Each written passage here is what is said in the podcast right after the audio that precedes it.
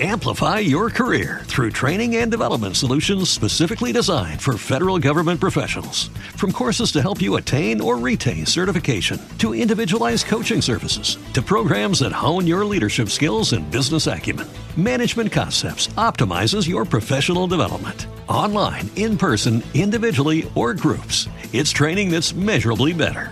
Learn more at managementconcepts.com. That's managementconcepts.com. Estás a punto de entrar a un podcast vasto. Un espacio para aprender, reflexionar, arrepentirnos y, por qué no, divertirnos. Ya empezamos. El siguiente podcast no es una investigación, no es nada, va a ser algo más relajado porque está lloviendo y creo que amerita un tema algo más relajado o una plática. Bueno, primero quiero agradecer a quienes me escuchan, a esas 5 o 11 personas, a veces son muchas, a veces son poquitas, a veces son los que son y ya. Pero si tú eres nuevo en esto y no me conoces, no ubicas ni siquiera quién soy, vamos a platicarte un poco sobre mí. Igual y los que me conocen a lo mejor no me conocen mucho, voy a platicar un poquito sobre mí. Si no te parece esto porque te, te suena muy ególatra, pues adelante, igual otro podcast será el tuyo o otro episodio, ¿eh? O no te vayas. Quiero compartirlo porque primero no he tenido el tiempo para armar un episodio así buenísimo como los que quiero hacer. La, la honestidad ante todo, ¿no? Y segundo, porque igual y un día de estos, pues a mí me pone muy feliz la lluvia, a otros no. Entonces quizá un poquito de mi historia, no es una historia de super superación, pero sí hay cosas bonitas que me gustaría relatar y podría poner feliz a alguien, podría motivarlo a hacer lo que le gusta y pues eh, podría hacer mi tech talk, pero no, no sé si llamar así el episodio. Eh, y bueno, antes de todo eso quiero decir que pues sí, es una charla porque es un día lluvioso, me gusta mucho la lluvia, me pone feliz. En Puebla, yo viví en Puebla, me traía recuerdos de Campeche, precisamente cuando hacía muchísimo calor, la lluvia, una lluvia buena, no una lluvia que deja bochorno me ponía de buenas, ¿no? Recordar que la lluvia en Campeche, pues, alimenta, da vida a las plantitas, a la tierra que está hirviendo y el concreto, pues bueno, le quita el calor. Y aquí me recuerda la lluvia fría con granizo y fuerte en Puebla, donde varias veces, no por voluntad propia, salía yo a la calle a bañarme, obviamente, pero pues sí me llegó a agarrar en algunas ocasiones. Me trae esos recuerdos y pues la lluvia siempre es algo bonito para mí. No siempre, siempre precisamente.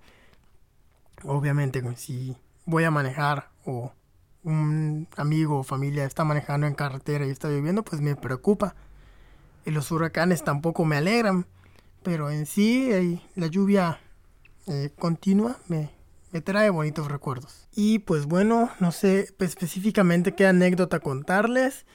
Pero les platico que yo entré a a los 5 años y medio más o menos. Llegó la maestra Magra, si de casualidad estás por aquí, un abrazo y saludo maestra, la quiero mucho. Eh, llegó al kinder, no, no, recuerdo si precisamente ella llegó con el folleto, era muy niño. Llegó al kinder con un folleto a una persona, yo lo vi, dije, ah, tienen un dibujito de karate. Yo quiero karate, me encantaba el karate, ¿no? O las películas de karate. Sobre todo la película de los tres niños que son hermanos y practican karate y, y es un churro la película. Me gustaba mucho y pues, calate, calate papá, y, e ingresé al taekwondo gracias a ese folleto. Yo ya había pasado en una calle del centro caminando, me imagino que es a la misma academia a la que yo ingresé, pero no, o sea, eso tenía yo cuatro años. Y la vi, me llamó la atención, por obvias razones de mi edad, no pude entrar, pero pues un año después ya me aceptaron. Y ya en taekwondo, pues también recuerdo que le comentaron a mis papás que no era súper necesario que me compren mi uniforme de taekwondo porque pues obviamente los niños entran, no les gusta y pues el papá hizo el gasto, pues para qué, ¿no? Entonces les dijeron, no, que no compre su uniforme todavía, hay que ver si le gusta. Pues más adelante ya les exigieron a mis papás mi uniforme porque al niño le gustó. Y así fui pasando de cinta en cinta, me encantaba mucho ir a mi academia. Eh, yo entrené todavía una duela de madera, cabe recalcar, porque ahorita el, pues ya todo es como que fresita el tatami, ¿no? No, antes eran de madera. Yo todavía estoy viejito y puedo decir que antes en mis tiempos era de madera. Participé en muchos torneos, tengo varias medallas, pero yo no sé por qué. Bueno, sí sé por qué. Probablemente porque cuando perdí una pelea y luego, luego me iba a mi casa a llorar con mi familia, eh, pues no me quedaba la premiación, porque acá hay, acá hay algo que muchos saben y otros no otros se hacen tontos, otros no, no han descubierto la clave. Es que se trata de que en los torneos todos los niños que participan se lleven medalla, precisamente para que no se lleven las desilusiones que yo me llevé de que yo nunca gano medallas, o sea, yo me iba y pues no me quedaba ni siquiera mi medalla de tercer lugar de que ya perdí, pero aún así me dan medalla, a mí no me tocaban esas medallas, era muy deprimente para mí. Y recuerdo que una vez sí me tocó pasar directo a una final, por así decir. También la perdí, pero me quedé con la medalla de plata. Y esa medalla no me la quise quitar en todo el día, que era un día lluvioso, por cierto, era un día lluvioso y se pidió pizza. Y por eso a mí esos días lluviosos me encanta también comer pizza, si es que hay la posibilidad. Ven cómo hay muchos insights detrás de todo, todo detalle en la vida adulta. Y bueno, ya esa fue la historia, mi primera medalla, hasta la cinta azul. Imagínense, cintas blanca, novato, así amarilla, verde, hasta azul me tocó una medalla y fue muy traumático para mí el decir, no manches, nunca voy a ganar nada, ¿no? Y yo creo que ya, ya de tarde descubrí que era como por, eh, precisamente no me quedaba ¿ah? Y recuerdo que yo estaba quitando de mi equipo llorando en las gradas con mis papás cuando llamaron mi nombre y uf, se me borraron las lágrimas y subí contento por mi medalla por la cual no hice más que perder una pelea. O sea, así. Pero pues es importante que los niños se lleven sus medallas. También de niño, mi primera medalla de oro la gané, miren cómo es la vida. Me coachó el maestro con el que ahora estoy eh, recibiendo clases y también impartiendo. Maestro Manuel también lo quiero mucho, le mando un abrazo si me está escuchando. Cuando yo era niño, él no pertenecía a mi academia, o sea, no daba clases en mi academia, pero sí formamos parte de la misma institución, del Centro Deportivo de Taekwondo. Eh, pues mis profes estaban ocupados, creo que eran muchas peleas de mis compañeritos al mismo tiempo. Y pues me tocó que, me, que alguien lo vio y le dijo, oye, échale la mano a Juan. Y pues él, sí, sí, sí, claro, se metió. Y pues miren, gané y me sentí muy feliz y hasta le fuimos a agradecer mi mamá y yo. Porque pues como escuchan, no había ganado grandes cosas anteriormente, más que bronces y la medalla de plata que me tenía súper contento y era mi primer escaloncito hacia las medallas de oro. De ahí vienen muchas aventuras, peripecias, eh, intentando quedar en selección estatal de taekwondo porque imaginen que hay un torneo nacional, pero para poder ir tienes que representar a tu estado. Para poder representar a tu estado tienes que ganar en una sola categoría a todas las personas que hay en esa categoría dentro de tu estado. Primero antes hacía también municipal, según, y ya luego el estatal. De ahí pasas a una etapa regional donde solamente pasan dos personas de, las, de los estados que compiten en tu región. El estado, bueno, el sureste es de, los, de las regiones con mayor número de estados participantes. Las demás tienen eh, cuatro estados, el sureste es de los que tienen cinco. Son pocos los lugares que tienen cinco entidades participando, por lo tanto el lugar es más peleado, ¿no? Participa Campeche, Yucatán, Quintana Roo, Chiapas y Tabasco. Esto es una oportunidad importantísima porque no solamente al participar en ese tipo de eventos subes tu nivel deportivo, tu nivel competitivo. Obviamente el viaje te abre experiencias, si te gusta, etcétera. Te dan tu chamarrita, te dan tu playera y de repente daban más cosas, ¿no? Y pues la convivencia era lo bonito, ya una vez que lo vives, de niño no tienes ni la menor idea de qué va a pasar. Más que te sientes feliz que te dan tu chamarra y tu pants y, puedes viajar y todo lo demás. Pero pues no está tan fácil. Sí llegué a representar a la selección estatal, tanto en combate como en formas. Eh, en, en, formas fue cuando llegué a la Olimpiada Nacional. En combate no. En combate sí quedé fuera en el regional. A mí me tocó participar a los 18 años, 18 años sí, en la Olimpiada Nacional en Toluca. Fue mi primera Olimpiada. Un año después fue la Olimpiada en Puebla. En la primera quedé en quinto lugar y en la segunda quedé en sexto lugar. O sea, no hubo medallas, se acabó el proceso de Olimpiada para mí. Y fui a dos. Pero de las veces en las que tú dices por algo pasan las cosas, bueno, Esa vez de Puebla yo perdí y me quedé sentado una hora en el área de calentamiento pensando en mi derrota y que me depararía el futuro, pues ya las competencias habían acabado para mí, o eso creía. Ya que me digné a levantarme e ir a ver a mi mamá después de haber asimilado mi derrota, me quedé platicando primero con un profesor en el camino, con un profesor de Yucatán, el profe Rey David, y, y en eso se me acerca una persona y me dice, oye, tú eres el de Campeche, ¿verdad? Y le digo, sí ah, bueno, oye, queremos hablar contigo, ¿tienes tiempo? Sí. Y pues ya el profe fue y me quedé platicando eh, con ellos. Me ofrecieron la oportunidad de regresar a Puebla a estudiar en una universidad. Como, bueno, primero hacerle las pruebas, pero esa era la oportunidad, ¿no? Para poder yo representar a la universidad. Me platicaron que tenían un equipo y era un equipo fuerte. Y pues ese fue el primer acercamiento que tuve para mi otra vida competitiva como universitario en formas.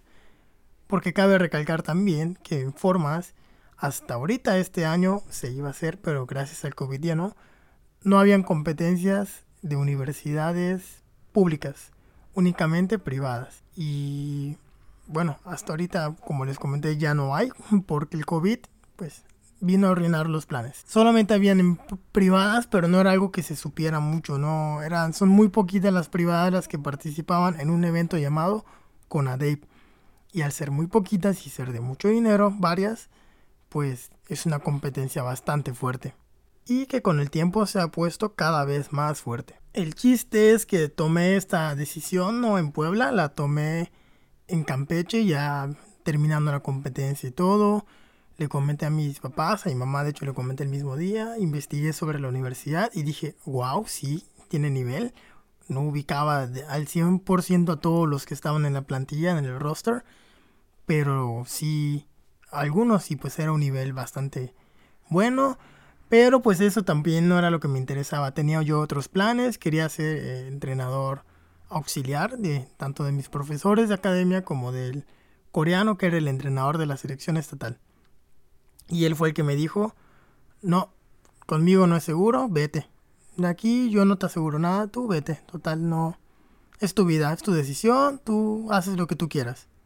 Así de seco me lo dijo y más tarde me dijo que qué bueno que, entendí que me lo dijo así para que yo me vaya. Que él sí quería que yo me, fuera, pero no quería tampoco presionar. Porque aquel mito o aquella leyenda de que todos los asiáticos te dicen las cosas así en una frase o de forma fea para que tú entiendas que es por tu bien, pues no es mito, no es leyenda, es realidad, así son los asiáticos. Bueno, al menos así es mi Sabonim. Saludos Sabonim si me estás oyendo, no lo creo. Pero saludos. Fui a ver la universidad, al campo de pruebas, me otorgaron primero un 80% de beca. Y digo primero porque más adelante, mientras iba entregando resultados, la subí primero al 90 gracias a mi coach que fue amable al subírmela. Y después, al 100%, obviamente, ahí sí le pregunté, coach, ¿tengo que ganar medalla de oro para que suba al 100? Y me dijo, sí. Dije, ok. Y me mentalicé para eso y pues se pudo. Quizás ese sea tema para otro día. Ya en la universidad participé en muchos eventos. Eh, el CONADEP que les mencioné y otros tantos. Me fue bien, me fue mal, me fue más o menos, pero siempre fuimos creciendo. Y tuve la oportunidad de participar en experiencias a las que, bueno, Creo que nadie en mi estado, en mi deporte lo había hecho. Eso sí es algo que puedo eh, decir con orgullo, no quiero presumirlo porque de hecho invité a muchas personas a que puedan unirse conmigo a la experiencia. No es una decisión fácil, influyen muchos factores, entre ellos la distancia, el tiempo, los papás, el costo de cómo vas a vivir ahí, porque pues bueno, la beca es de escuela, ¿no? La escuela sí está muy cara y te la cubren toda, pues, en el caso que tengas pues las cualidades pero pues también hay que pagar tu departamento, tu comida, pues que la ropa, que la eh, bienes básicos, ¿no? Y tampoco es algo fácil de tomar. El también estar viviendo lejos por mucho tiempo, pues es algo que afecta tanto a ti como a la familia, también dependiendo de la persona, ¿no? Afortunadamente sí logré jalar a alguien hacia Puebla, no hacia mi universidad, pero sí hacia la universidad rival. Eh, le comenté al profesor de su universidad que tenía un amigo de buen nivel, que estaba considerando la opción de salir de Campeche para estudiar y afortunadamente mi amigo Claudio logró entrar a la UDLAB. Él también es del Centro Deportivo de Taekwondo, él es de Hermanos Marín. eh, y pues eh, creó su propia historia, ¿no? El que él hable la suya, yo voy a hablar de la mía. Y también fue muy chistoso porque muchos me decían, de la otra escuela me decían, oye, ¿por qué no lo llevaste contigo? Él es muy bueno. Y pues bueno, aquí la parte que quiero ingresar a este tema es que, pues si yo ya lo estoy viviendo, ya lo disfruto, ¿para qué quiero acaparar todo eso? Sobre todo porque la beca en la otra universidad estaba mejor que donde yo estaba. Ahí sí te dan hospedaje y te dan alimentación. Y qué padre, yo fui la brecha, así me lo platicó mi sauna y no lo estoy inventando yo. Así me lo platicó el coreano. Me dijo que yo fui la brecha para abrir una puerta que más personas pudieran ingresar. Yo era el caso más difícil porque yo tenía que tener éxito, así me lo dijo, para que los demás puedan decir, ah, ok, eh, apostemos por los campechanos. Y ya eh, con mi amigo en la otra universidad eran dos puertas.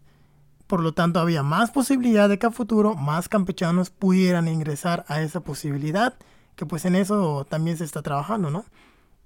Ahorita el Claudio ya se graduó, yo ya me gradué y pues estamos en espera a ver qué campechano se anima por ahí a, aventarse el reto. Yo por ahí tengo dos en la mira que están invitados, pues obviamente a mi universidad. Invitados por mí, no por mi coach. Todavía falta que él los invite. Al final de cuentas yo se lo puedo plantear y pues él tomará la decisión. Yo ya le di una imagen de cómo, cómo soy yo como campechano y también el maestro Gerardo Rodríguez. Él, un abrazo maestro. También él es amigo de mi coach Jaime Barrón.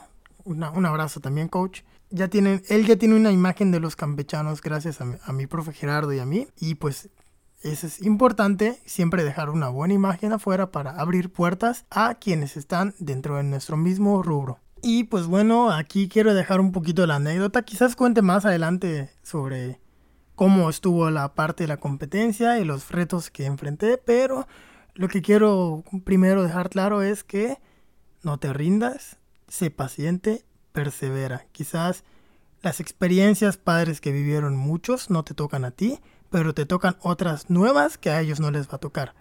Eh, o si les va a tocar también, yo tampoco hay que, ah, yo, yo voy a tener algo mejor, ¿no? No, cada quien vive una experiencia diferente, así que no te desanimes, sino que sea que estés haciendo, que sea tu pasión, que sea lo que te gusta, que sea lo que amas hacer. Los tiempos son diferentes para cada persona y el éxito no se mide en medallas, no se mide en viajes, no se mide en premios. El éxito te lo pones tú, con cada pasito adelante que des, con cada escalón que logres alcanzar, a diferencia del intento anterior. Cada vez que empezaste desde cero, iniciando de forma diferente un nuevo proceso para alcanzar una meta, ya estás teniendo éxito ahí, solamente no te has dado cuenta, no nos damos cuenta, inclusive actualmente no me doy cuenta de lo que estoy teniendo éxito, bueno, porque hay que aprender también a ver el camino, aprender a disfrutar el camino. Actualmente pasan muchas cosas en la vida de todos y perdemos de vista nuestro camino, que es el que hay que disfrutar para llegar a la meta. Al final de cuentas, las recompensas también se viven diferentes conforme a los tiempos y el esfuerzo que cada quien lo, ha vivido, ¿no? Y pues no sé si realmente serán las palabras finales. Este episodio no tiene un guion. Le estoy improvisando. Si de repente le pongo pausa, hago así.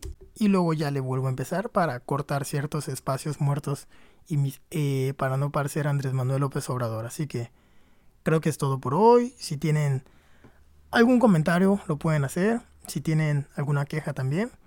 Si tienen sugerencias también. Y si quieren anunciarse por aquí también. No estamos cobrando nada. Hay que ayudarnos entre todos. Si quieres una entrevista, si quieres escribir en el blog, contáctame para anunciar lo que tú haces, tu arte, tu pasión, tu negocio. Eh, estamos para ayudarnos, que la economía se puede poner muy gris o muy negra próximamente. Saludos a todos mis podcast escucha, mis poquitos o mis muchos. Saludos podcast escucha nuevo. Espero te haya gustado esta, esta versión diferente del podcast. Mi TED Talk. No sé cómo llamar esto. Bueno, eso es todo. Nos vemos. Bye. Gracias por escucharnos. Te esperamos con más en la próxima de un podcast vasto.